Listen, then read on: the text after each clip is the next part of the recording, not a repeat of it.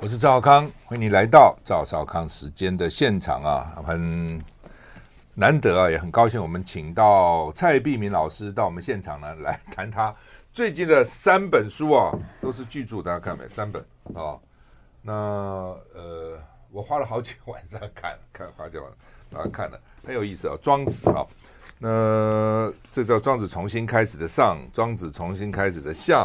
啊，一个讲大宗师，一个讲印帝王，然后正式时候的庄子的完结篇。哈，呃，请问蔡老师花了多少多少时间写完成这三本著作巨著？这样 应该是说从二零一四开始，八年以前呢。嗯，对，嗯，就开始了。对对，是那呃，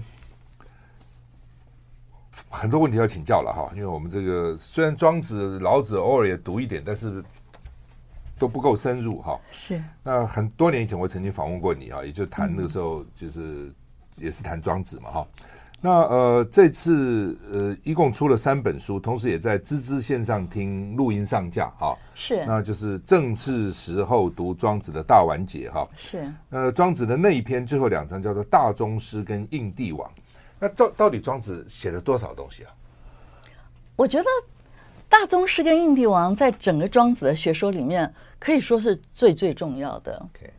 所以我最近有遇到蛮多读者问我，就是蔡老师，你的正是时候读庄子加庄子从新开始加起来一共有七本。是。那如果我要入手的话，我要从哪里？其实我我是反而建议他从后面这个完结篇开始。就像我追剧的时候，有时候会偷看一下完结篇来决定要不要看，对，就可以直接知道它究竟境界是什么。嗯、是是，所以呃，从完结篇就是这个是吧？正式来说，这是完结篇哈。呃，重新开始也是完结篇。因为所谓的大宗师跟印帝王，就是庄子亲笔的著作里面那七篇的完结篇。他一共写了多少东西？呃，在就是就是七篇吗？庄子亲笔只有那七篇，只有那七篇。对，所以这个完结篇已经写完了。那其他是谁？是他的弟子，再传弟子，或者后来私塾他、仰慕他的人，写了外杂篇。OK，那七篇只有他。我们当然把老子、庄、老庄、老庄哦，但老那为什么你就是 focus 就是集中在庄子？那老子跟庄子又有什么不同？哦，我想这个为什么会选择庄子啊？是。应该是我觉得我很需要他吧，嗯，就我的生命很需要他，嗯，那我们就会问什么样的生命需要庄子？是，我想我们现在心理学上会讲一种高敏感的人，嗯，比较比较敏感，对对对，当你面对是很不一样的，真的有的人，当你面对这个世界的一些纷纷扰扰，甚至你只要走进一个会议室，嗯。只要遇见对你不太友善的眼神或什么，对对，你就感觉到。也就是说，讲的白一点，其实你是容易伤心的人。那这样的人其实很需要庄子的修复。那一开始只是想要修复，到后来你发现他能让你变强。因为其实我觉得庄子带给我们的，他不是告诉我们说，我觉得儒家可能跟我们讲你应该怎么做，你应该怎么做。可是庄子是告诉我们说，你的心其实可以怎么样。那我觉得这蛮符合。当代心理学研究告诉我们说，其实你今天过得好不好，有百分之九十是被你的想法决定。是，就你一样遇到这件事，你一样遇到疫情，一样遇到这个时代。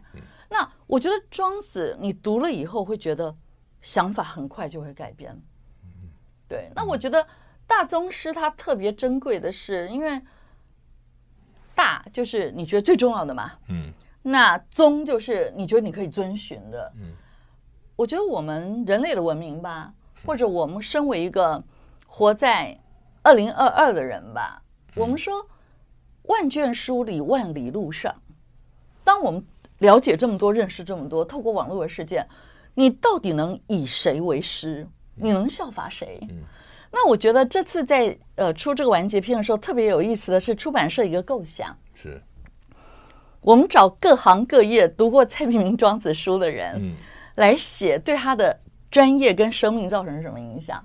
那其实我自己最震惊的是，里面有一位肿瘤科医生梁一新，我自己都不知道，原来台大肿瘤科的病房，他们读书会就是读我的正是时候读庄子，跟庄子从新开始，就是癌症病人看了以后，其实给医生看的，医生看，因为医生你怎么去面对生命的生死？那我看他那篇文章，我很有感的是说，他提到说，其实古今中外，在宗教、在哲学谈生死的太多了，是。可是我们到底要读谁的东西才能看透生死？那他个人觉得，他读过的最受用的是庄子，是。那当然。在里面，白宫达人里面也包括像我还不认我不认识，就是一个蛮有名的艺人叫露露，嗯，他就写到他整个追求进步努力的过程，是他的心有哪一些觉得很难容受的地方。那后来他就是读了我的庄子书，他就觉得，哎，我也可以活得这么轻松啊，像稻草人一样轻松。那我那时候我觉得反而看了各行各业的人写了以后，才觉得说。真的，每一个专业的人，其实再怎么专业，你都需要一个好的心情跟好的心神气血。那庄子就是可以提供我们的。是我刚刚漏讲了印帝王，对不对？是。其实我觉得印帝王他让我们去思考一个角色、一个位置。这个位置绝对不只是君王。嗯。我觉得我们这个时代的人，不管你是在所谓的民主国家、政党政治的地方，我觉得。你要把希望诉诸于理想的执政者，我觉得有点困难，是因为你可能很容易失望或伤心。那期望越高，失望越大，经常这样。但是我觉得印帝王的第一个篇章告诉我们，明王之治到底什么是最好的君王？其实你看了以后，你会非常有感。是怎么样的功盖天下，化带万物，就是给老百姓、给国家这么多。可是他自己不觉得自己有功劳，那人民觉得，哎，这制度本来就很好啊，我们都可以过得很好。当然，他最重要讲的是，他能够满足，其实即便是飞鸟，他都知道要躲避那个箭的射击；即便老鼠都想安居，它的窝不能够随便被破坏。然后庄子就说：“难道我们人还不如鸟跟老鼠吗？”其实我们都想过比较好的生活，是。然后这时候他就问，什么样的人能让我们过好的生活？可是他最后追根究底哦，他讲到的是心。嗯，这个人是不是充满了私欲，或是他是为了公益而活？他是不是能够任用贤能，还是他只能党同伐异？我觉得在这么遥远的时代，我们去读庄子，你真的觉得说，其实在中国的经典里面。曾经对政治也好，我们说一个机构也好，甚至一个家庭的家长，其实我们都是有很高的标准。那跟儒家有一个很大的不同哦。其实他讨论什么样的人应该会做帝王，然后他就讲到儒者，他说儒者可能就会觉得说，我都做到了，我也为大家规范好制度了，你们都照做就可以了。其实这就是儒儒者型的，我都做到，你也应该做到。民可使知之不可使，呃，民可使由之不可使知之，也是这样的意思。对对对对对，那。可是庄子有一件很重要的事，他说：“该做的我做了，我希望能够教化百姓。但是我要求百姓的时候，他说：‘确乎能其事者。’他个人千差万别的个人，他真的做得到，你才要求他。所以他是非常尊重少数的。所以我觉得看完这一章，我觉得看这章之前跟看这章之后。”每个人会有你心目中理想的政治人物、理想的领导、理想的家长、理想的公司主管，甚至于理想的另一半。嗯，可是我觉得读完之后，你会有所调整，你会觉得其实理想型是可以这么理想的。嗯，就什么样的人应该是帝王？当然了，这不只是一个组织单位的帝王，在印帝王篇里面谈了一个人，生一个人。当我们把我们在社会上的标签都拿掉，我们回到那个咕咕落地的人，我们也还没有穿衣服，还没有这么多的身份位阶，什么是我们最该追求的？那就会出现了神巫四剑胡子，而这个最厉害的人，哇！我学生看了非常开开心，他们觉得很像那个《鬼灭之刃》的重要角色，就他们的心、他们的气都达到这样的境界。那是不是在各行各业的人？在生命的最核心的地方，我们应该有这样一个追求，我们培养这样的习惯，让自己的心情气血都每天都更好。那因为我觉得中国传统吧，我们说医道同源嘛。那我们看黄帝内经》，哎，大家都想身体非常的轻松啊，然后肌肉很力气很大啊，肌肉很足够啊，气色很好啊。哎，你发现这样的一个理想跟庄子真人理想是一样的，所以我觉得他满满足了任何一个小老百姓。哪怕他是一个乞丐、一个董事长，他都可以有这样的人生向往。那庄子他提供我们的是，我们怎么样能办到？你怎么样养成庄子的心生习惯？所以我真的觉得还挺值得读的。是那么多年以前哈，嗯，其实他他他的讲的这些标准，自己是现在人追求的嘛？对 对，这蛮讶让人讶异。哎，那个时代是比现在还讲究忠君呢。是。然后孝亲，嗯，然后他就告诉我们说，你要爱养你的心，陶养你的气，你对他的珍惜要超越对父母的孝顺，对君王的效忠。其实，在这个时代，我觉得敢讲出来蛮大胆的。是，所以你刚刚特别提到说，这个序，的的确，我就看到说，有十一个人写写序哈，他就叫百工达人，就不同的从不同的角度，不同的人，从各行各业，他他。他读了庄子以后，他的感想哈。对，我们现在访问的是蔡碧明老师啊。庄子重新开始跟这个正式时候读庄子，一共三本书哈。那同时，呃，在芝芝啊，在芝芝线上听蔡蔡老师也录了很很很长时间的二十个小时多少是吧？还十二个小时？呃，在芝芝线上听二十个小时的课，有二十个小时哈，把刚刚他讲的这个大宗师应帝王。说明的非常透彻哈，我们休息一下再回来。我是赵康，欢迎你回到赵少康时间的现场。我们现在访问的是蔡碧明老师哈。那么蔡老师还在还在台大中文系嘛哈？啊，是的，在台大中文系哈。那呃，我们那时候国文课就是台大中文系派派来的。对对对，现在也是还是哈？对。你们现在念什么？给大大医生念什么？啊，现在跟以前不一样，以前。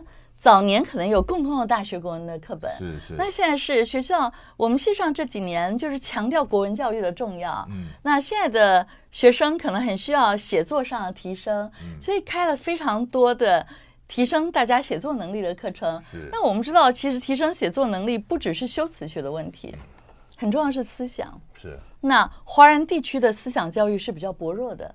大概在亚洲思想教育做的最好的是韩国哦，这样子啊？对，我本来不知道，我自己出书以后就发现，哎，为什么韩国这么快就用这么高的版权费要买这个书？哦，我想难道我的书特别受欢迎吗？后来不是不是，你只要叫什么子的，庄子的，怎么他们就优先赶快要出版？这样。那我后来也从韩剧里面，不过还好他们没有说庄子是韩国人，就是啊，没有。可是可是，我这几年在看韩剧，我真的觉得。我看得出这个思想教育的成果有，在里面，就是嗯，嗯，是因为韩国人都中国都说是他的嘛，是吧？对，都说他的，屈原也是他的，这个也是他，那个也是他的。好，这开玩笑哈。那呃，对哈，就是说呃，我我记得我们那时候大一国文念什么《史记》啊，好像《史记》好像念《史记》还是什么东西，反正《左传》啊什么，反正就是那是统一统一教材的哈。好，那呃，对了，言为心声嘛，所以你如果说。嗯心里没没想清楚，你怎么写呢？你写出来一定乱七八糟。所以我觉得思想教育很重要。嗯，嗯，是。好，那呃，所以这两个篇啊、呃，我们现在这这三本书了哈，以及这个要在自治线上听这个有声课程，就是大宗师跟印帝王，就是蔡老师来讲，对不对？啊、哦，嗯。那之前你的课在台大是 open 的嘛？是给大家。他录下来，大家都可以听的，就是了，对不对？呃，线上课程是这样，这样对，所以现在已经有一百三十万的点阅，哇，很多哈。不过我我是听他们讲，我稍微看了一下，因为那是公开的课堂，学生可以提问啊，什么教室铃声也在响啊，等等。对对对对对。所以所以那个品质是侧录的，所以那个品质不是那么好，因为是侧录。对，因为那个时候其实是我十几年前得了癌症嘛，那我的学生就觉得要不要留下老师最后身影，因为这个动机而录的，对。最后声音听起来，对，然后刚好为什么很多人都问为什么大宗师跟印帝王隔那么久？嗯，因为它最难。我觉得我如果没有彻底读懂，嗯，我一定是读到讲到，我觉得这个东西可以了。嗯，因为我们学术人嘛，我们不可能望文生义，我们是中文的专业训练，嗯，所以大概一些比较关键的字词，我都有整理。庄子集成出编、续编好几百家的注家的说法，嗯，然后去比较看哪一个说法是最合理的、最能穿透、通透整个庄子内七篇的。是。那其实刚刚，呃，赵先问我说，我什么时候开始？其实就是在二零一四那一年。嗯。我觉得我好像整个庄子内七篇应该可以了，因为已经读了三十几年了，嗯、觉得想法也成熟了。嗯。可是那时候就录到大宗适应帝王，就觉得好像自己跟真人的距离还很远，所以不太合适。这个时候就出，所以二零一四、一五、一六、一七、一八，每一年在讲，你都会更觉得贴近一点，贴近一点。到最后，你发现其实你跟真人之间只是一个转身的距离。什么转身的距离呢？就是。比方说，你看爱情，如果你就看到爱情，你对外看到爱情，或你看事业，你就对外看到事业；你看疫情，你就对外看到疫情死几个人，疫苗来了没？嗯。可是，一个转身的距离，你看到爱情，你觉得我是不是应该更提升我自己的心情体况？这时候，那个人说我爱你会容易一点，对不对？就说。一个情人的基本素养吧，有情人不止爱情，就是你要让自己可爱，或者在一个事事业里面，你要让自己的专业做得好，那你的心情体况非常重要。更重要的是，在一个我们觉得很艰难的时代或局势或疫情里，我们的免疫力、我们的心情、我们的气息要怎么提升？那公元两千年以后。习惯学的研究变成显学，大家充满了希望。我们每一天你在意的那件事，只要进步百分之一，那一年后就有三十七八倍。你现在水平的三点三十七八倍。可是习惯学的研究有大量的人把这个拿来讲，就是减肥啦，或者戒毒啦，或者做生意啊，怎么样赚大钱，去抓到这个习惯学的精髓。可是今天我们如果把它拿来，养成庄子的习惯。其实你遇到一个灾情，你同时会觉得这是个灾情，同时这是一个回家的机会。我们可以趁这个机会让自己的心声更好。所以你看世界真的就不一样了，不同的角度。对，嗯。那以前常常讲说，要做官，要要出仕，就要读儒家。嗯。哦，罢官了，或是老了，或是失意了，就要读老庄。真的是这样吗？我觉得，我我觉得不是，不是这样，是因为，呃，像赵先生讲了，很多人说半部《论语》就可以治天下，嗯嗯、那我自己认为半部《庄子》可以治心声，嗯、可是我要谈的是另外半部，是，其另外半部《庄子》是可以治天下的。嗯、我们说，我当然不是一个管理众人之事的人嘛。可是我下面也会有我接触的人啊，我们人际网络都有我们接触的人。是，我有发现，把庄子学得更好的我，嗯，其实在跟人跟别人接触的时候，你是更能跟别人沟通的，因为你更会贴近对方的立场。这个庄子有提到，在完结篇里面提到一个人伏羲氏，嗯，哎，你很难想象这样的君王，一般的君王觉得。天地君亲师嘛，我就是你们该效法的对象，我领导大家的。可是到了这个伏羲氏的时候，他不只说他跟一般的老百姓，甚至于贱民是同一个位阶，他甚至于说我跟牛马都同一个位阶。嗯，就是他跟看到牛，他觉得我好像也是一头牛；看到马，我好像也是匹马。其实，当我们能够真的很。爱惜天地万物的时候，就是你跟他有那种一体感。嗯，那这一点我觉得是很值得上位者阅读的。但是有时候我会觉得这距离可能太远了，这个追求可能差太远了。可是人其实不管你今天是什么样的头衔，什么样的财富，我们刚来到世界的那天，我们是一样的。我们最后要告别这个世界的时候，也是带不走的。对，所以庄子要我们去追求，就是那个能带走的东西。但他是认为灵魂是永恒的啦。所以你心神的提升，或一个练气的人，我们会说呼吸跟眼神，还有前世的记忆，就说有没有可能我们是提升更核心、更真实而永恒的生命这样子？嗯，是。好，那么正是时候读庄子啊。其实任何时候都可以了，都是正是时候了啊！对，不管你年年纪啊大小，不管你得意啊失意啊，不管怎样哈，其实都是这庄子能够这么多年来哈，在中国传统上，虽然儒家呃论孔孔子啊、孟子啊、论语啊等等这些四书五经，甚至国外都很觉得庄子很重要。他他到底他他到底特色呢？能够带给人带来什么哈？那为什么蔡老师啊，在这么多显学里面的，独中庄子？刚刚他讲了一部分，我们休息一下再回来。我是赵康，欢迎回到赵少康时间的现场。蔡明蔡碧明老师，我们现场哈，我们在看他最近有三本书，我刚刚讲哈，这个一个庄子重新开始的上，庄子开重新开始的下，那另外呢，还有正是时候读庄子的完结篇哈。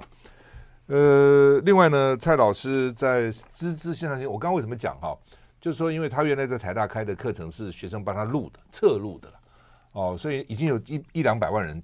看了听了哈，那这次为了我们让这个效果好，所以特别商请这个蔡老师呢，在我们的录音间孜孜线上听，特别制作了二十小时的节目啊。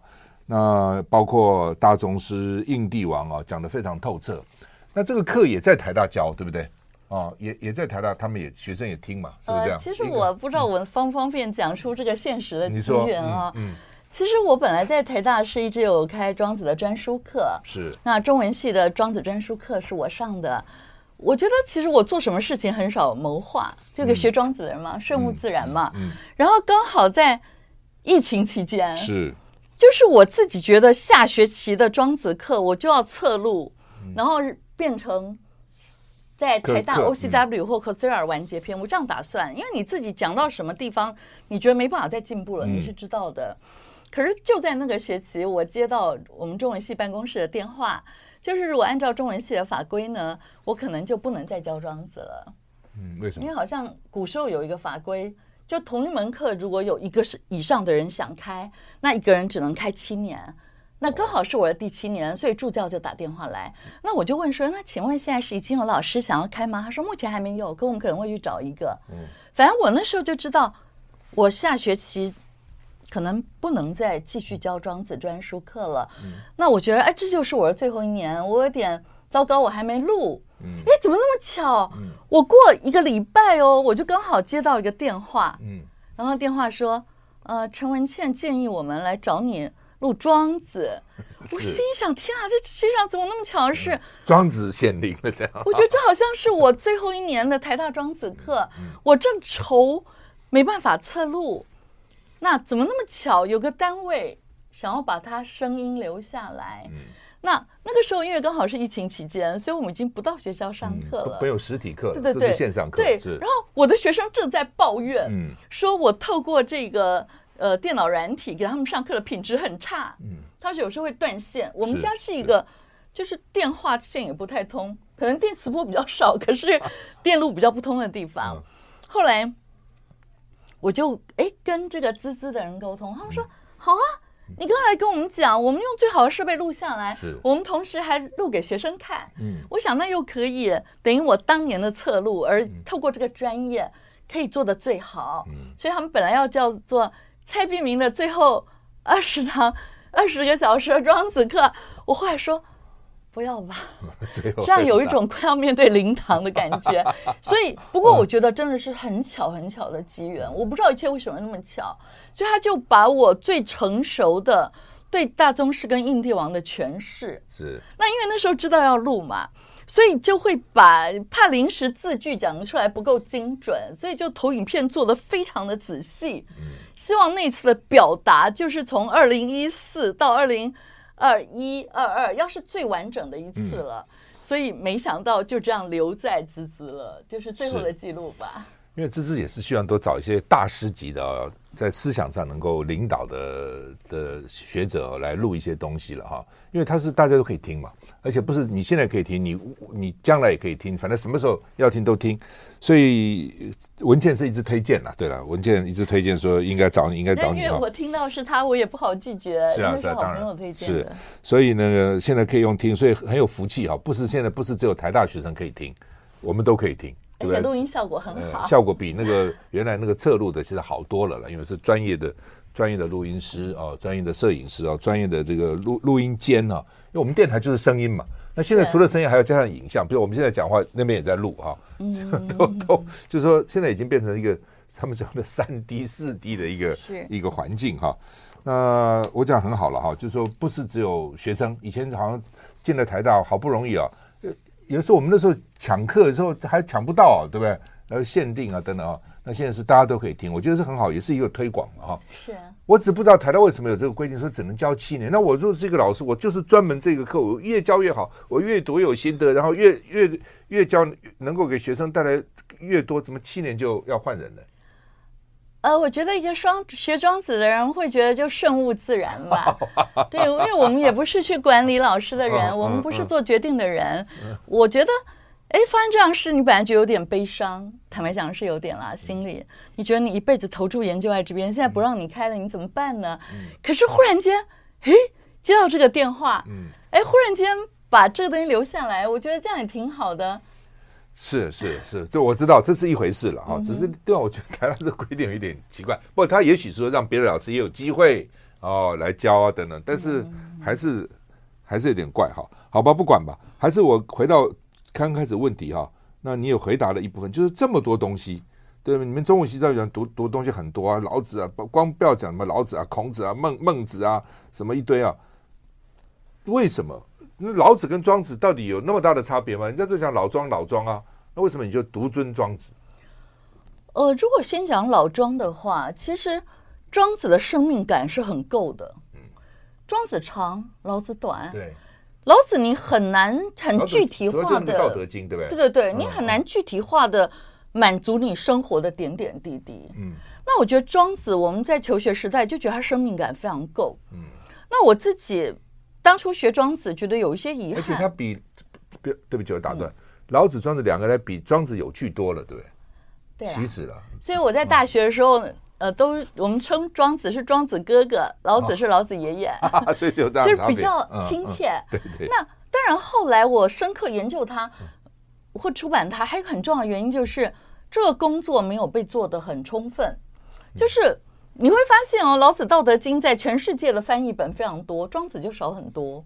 而且庄子的译本你很容易找到错误，就我们身为一个华人去理解的错误。那我就觉得这么好的书。如果老百姓的举手投足跟价值观跟思想是应该反映一个文化的水平，哎，我们只要出国，你遇到俄国人，绝对跟你谈俄国小说，是。他们以有这样的文化为荣。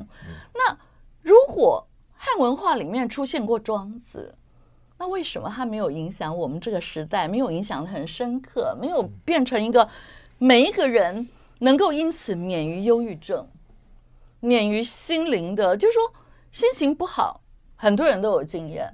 可是我在台大，我们遇到很多需要帮助的，已经看心理咨商，甚至于精神科医师的学生，你就会知道说，如果你很小很年轻，你就读庄子，你好像就拥有了一些心灵的 OK 绷。你受到伤的时候一贴没事，哎，真的很多人他就是。遇到情感的创伤，他读了我的《节爱》，或者是学会用情，一本还没读完，才读一个晚上。本来打电话跟他说要分手的男朋友，他觉得恨死了，他不能答应。结果才读了一个晚上，第二天他打电话去说：“我要赶快把东西搬回来，我们赶快分一分。”他幻觉跟他分手是非常美好的事。那为什么会有这种改变？这就叫价值观的改变，想法的改变。所以我为什么说思想教育很重要？它能够让你在遇到任何变局的时候，你会有不同的想法。当然，我们讲思想，我们一般人都觉得没关系啊。现在这个想法不好，也没有太善良的人，一样可以很成功啊。在现代社会，我们很容易这样想。可是，如果你读庄子，你会发现，尤其我读医书，读医书，你知道心情有多重要？因为精神不进，病必不治。你的心如果不进步，你的病很难断根。或者精神内守，病安从来。你如果精神能维持这个状况，你很难生病。我觉得我在自己生病之后，我重读《黄帝内经》，重读《伤寒论》，我觉得我当年怎么只在注意怎么针、怎么开药、怎么治病，我很少去注意治胃病，就不要让自己生病，甚至于回春那一块。嗯。好，我去研究伤寒，才发现天啊，研究本草，汉代到民国的本草，我在台大四年的研究计划，三百六十五五味《神农本草经》的药，一百二十几味都告诉你，你吃了以后身体可以更轻松灵活一些。可是我们现代人这里痛那里痛，这里酸那里沉重，我们怎么就没想？我们在养成生活习惯的时候，就要求每天自己更轻松百分之一。那一年后，我们就轻松现在的三十七八倍。那庄子本身，我觉得他就是有一个讲的，也许大家听了很惊讶。这次的完结篇里面出现个女语嘛，他就强调他那么老了，怎么容色还像年轻人？那我们以前读这个地方就翻过去了。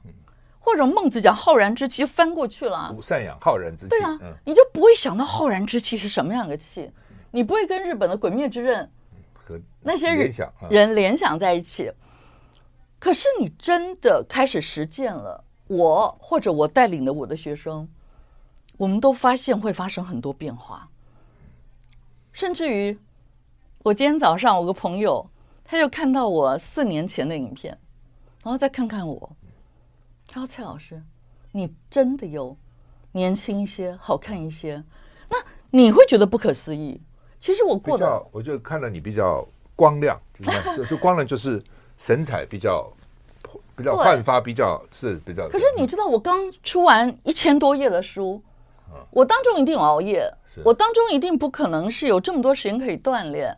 可是你又发现，如果你的心能够维持在一个状态，那个状态我自己也很惊讶。”就这几天，我的律师他收到一个，反正就一个东西，跟我有关的。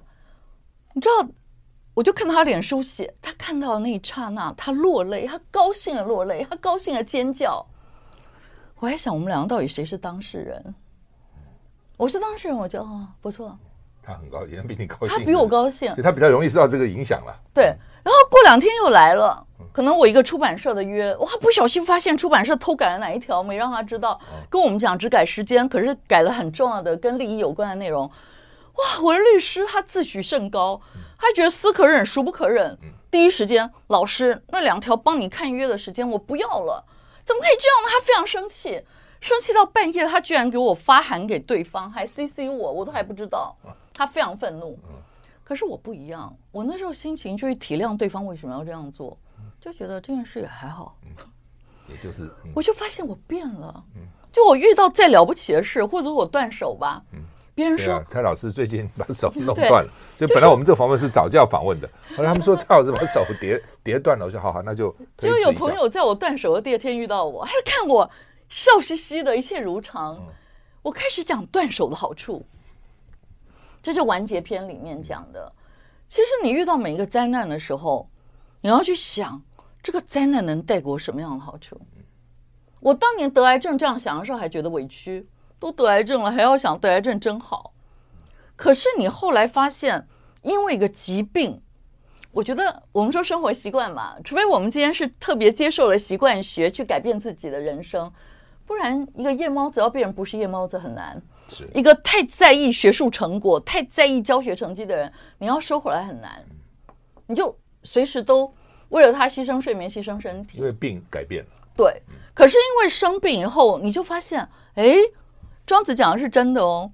你遇到生命中的灾厄的时候，你如果好好调试你的心情，你的想法真的会完全不一样。是，仇人会变恩人。好，那么这个心情的转变啊，就完全改变这个外在的行为啊，那以及思想啊。那我们现在访问的是蔡炳明老师啊，我们休息一下再回来。对了，就是说啊，成于中，行于外，你怎么想哈、真的会改变啊。比如举举例来讲，有的时候，这个你发生一些事情啊，挡住了，比如说啊，有人在前面开车给你，给你乱开，让你慢了，你你就赶时间，你就想说，搞不好他是来帮助我的。如果我顺利，搞不好前面我出车祸怎么办？哎，你这样一想，你就不急了嘛。对对对，你这样想，很多时候真的是这样。哦，那你出门有时候啊很急啊等等啊，干嘛你这个开车乱开一通啊，挡了我等等。那如果想说好好，也许他还救你的，真的是这样哦，真的，你就会觉得，因为我以前曾经有一次这样，小朋友说我们要去看个蟒蛇啊什么，我说不要看了，开车就出车祸。小孩就讲，你看，你当时如果听我们的话，去看一下路边那个蟒蛇园，不就没有这个事了吗？真的、啊，真的是人人很多，因为很多事情都是在那种千钧一发，对对对，在那个时候发生的嘛。对对对，你避掉早一点晚一点都不会，是是，那你就想开了就好了嘛，什么世界也不必就不必这么介意了嘛。是，的确是这样，但是不容易了。哦，人嘛，你总是会觉得说 气啊，哦等等哈。那庄子这个让你有这么大的改变哈，那。一般人读庄子能够读到这样的精髓吗？能够有这样的改变吗？能够。哦，我最近发现，我以前有一些在台大我教过的学生，是他们早年发现有些学生会跟着我学中医啊，学庄子啊，他们觉得为什么要花那么多时间学一个不是自己专业的东西？有这样的学生，我记得他当年对我提出质疑，我还回答说：“那你就不懂了，因为我教他中医的学生，等于每个学生免费送他一百万，因为那东西值钱。”嗯。可是我觉得庄子才是最珍贵的。哎，我没想到有这样的学生，他现在在事业上甚遂了，当了台湾一个大企业的资深副总了。哎，他最近，我觉得他读庄子读到比我还熟。你知道我这书出来没几天，他居然给我发了个讯息：“老师，哪一本书的第几页出处写错了？是印帝王写成大宗师，请订正。”我心想，他为什么那么有空一直读？后来我就问他。说老师，我坦白跟你讲，我刚开始是因为你送我一本，我觉得我就读读，承蒙您的好意。可是后来我发现了一件事，我是一个很容易紧张的人。他紧张到白发，他的年龄不应该有这么多白发，影响心情，影响身体吗？他我发现我怎么读了以后越来越不紧张，然后心情变好。然后讲了一大堆，我想怎么会有一个人读庄子读得这么有心得？他最后告诉我更重要、更具体，他我便睡得很好。哦，这很重要。嗯，很多人睡不好。那我那时候想到啊，我这时候呃，在这是完结篇里面，我们刚刚提到的这个伏羲氏，一个庄子书中的有德者，怎么样证明你有德者？第一个，你要睡得好，其卧徐徐啊，睡得非常好，其寝不梦啊。不会做太多梦，那你会发现他在描述这个人的时候，这个人太没有分别心了。而这样的人，你越没有分别心，你就不会觉得那是一个害你的人，你会觉得那是一个受限于一些价值观而反而有所损失的人。因为你不觉得人生你花那么多时间来害一个人很浪费时间，很可惜吗？那些时间应该拿来听庄子，嗯让心情很好。所以刚刚赵先问我说：“真的那么容易影响吗？”其实我出书到今天，其实我从来没有想过庄子是会在华人世界这么受欢迎。你说为什么？因为读懂了吧？那你讲的好是一回事了，但另外就是可能有需要吧，我觉得。对，就是你读了以后，怎么你的心情变好，你的睡眠品质变好？因为呃，带出书这几年吧，到。去年我们算了一下，大概已经有四十五万册，哦，还不包括中文简体字版，嗯、不包括盗版，当然包括韩国人。嗯，现在出版社说能够上个三千本就很多了，这样是不是这样？对，好像是上一万本就很少了，这样。所以我那时候就会觉得说，为什么这么多人喜欢看这个书？嗯，然后我就接到很多回馈的意见，就刚刚讲的，就是以前你是要遇到什么好事才会微笑。哎，我还听过。他们说以前我在台大的公开课，有人就把那声音转成声音，然后每天他睡觉听听睡听半小时，然后睡得特好。后来就有人问我，但有一些状况比较严重的人，他可能已经在吃药，要看医生那样的人，他说：“老师，我要上你的课，这样一年太慢了，你赶快告诉我个方法，让我能停药。他那药他吃了不舒服。”当然，那都有副作用。我说：“其实我没有什么速食的办法。”你要不要就跟着这个进度多读一点庄子，然后练一点穴道导引？嗯，你知道我那年刚好在一个背光的教室，所以我平常上课看不到他们的脸，我看到的是剪影。哦，可是期末考他们会来交作业、交成呃交考卷，你就可以看到。我就看到这个女孩，我说你脸色变了，你脸本来灰灰的，就那种求救的容色，你现在白里透红哎。嗯。好，老师，对，真的有效。我问他什么有效？其实我听了以后，天哪，我还不敢说出口。他说我每次快要发作的时候，我就把正式时候读庄子拿出来读，文言文读完了读白话，就让自己完全去读庄子，进入另一个状况。其实我后来有发现哦，就是我们看电视也好，追剧也好，读书是你会发现有些书你读了以后，真的就觉得人生不要太在意外面的事，不必太计较。嗯，有的书你就越读越觉得痛苦，你生气的觉得更愤怒。是，那我觉得庄子就是一部让别人听了读了就能够好像不自觉就微笑起来，好像不必遇到什么灾难，觉得今天很值得微笑。对，他就是这样一一部作品吧。是，好，那么正式时候读庄子哈。那另外就是重新开始完结篇，有大宗师跟印帝王。呃，芝芝线上听啊，呃，也上架了啊，也上架了，大家也可以直接啊到芝芝线上听啊去去订购哈。那非常值得了哈，因为平平常心说哈，我这样看哈，这很厚嘛，对一般人来讲看是不容易的。比较难，但是听就容易多了嘛，对对不对？听当然因为还你还有解释嘛，虽然你这个看我书也有解释，但是我是觉得听讲总是，否则不就不要老师了嘛，大家都买书来看就算了嘛。其实我自己啊，我不知道是不是年纪啊也比较长了，我现在好多东西，其实我坦白讲不是因为年纪啦，是因为我生活中太需要练功的时间，比方说我练功可能是一种步伐。可能练穴道导引，那我怎么可能一边看书一边练功？所以我常常会把我需要读的东西转成 Google 小姐的录音档，可能声音非常难听，可是至少能够用听的。然后你听了以后，你锻炼完再看就会快很多。那当然这不一样，资质线上听那个是特别做一个听的作品嘛。那我作者个人也为了要录这个东西，尽量让。讲课的内容达到最好的状态，就是内容上我们准备的最好，包括细致的字句也能够调整到最好。那一方面用听的，你很轻松，我觉得应该穿透力影响更大。举一个解爱的例子，其实解爱我当年是在台大开课，在诚品开课，亲子天下出了视频，然后出了书，然后就有买书的读者。很讶异的告诉我，他书上的内容明明不会比影音少，可是为什么他读书就是一个平面，没办法穿透到他的心理跟生活？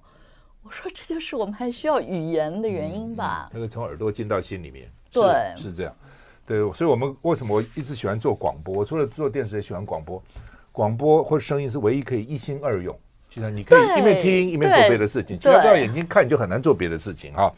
所以滋滋线上听，很多人不知道滋滋什么，孜孜酷酷，孜孜不倦，那个滋滋哈，滋滋线上听，你可以上去这个，现在还有优惠啊，因为刚开始哈，那非常值得哈。蔡老师讲了二十个钟头啊，同时台大学生也也也也听，上课也听这这个教材，我们也可以听，休息一下再回来。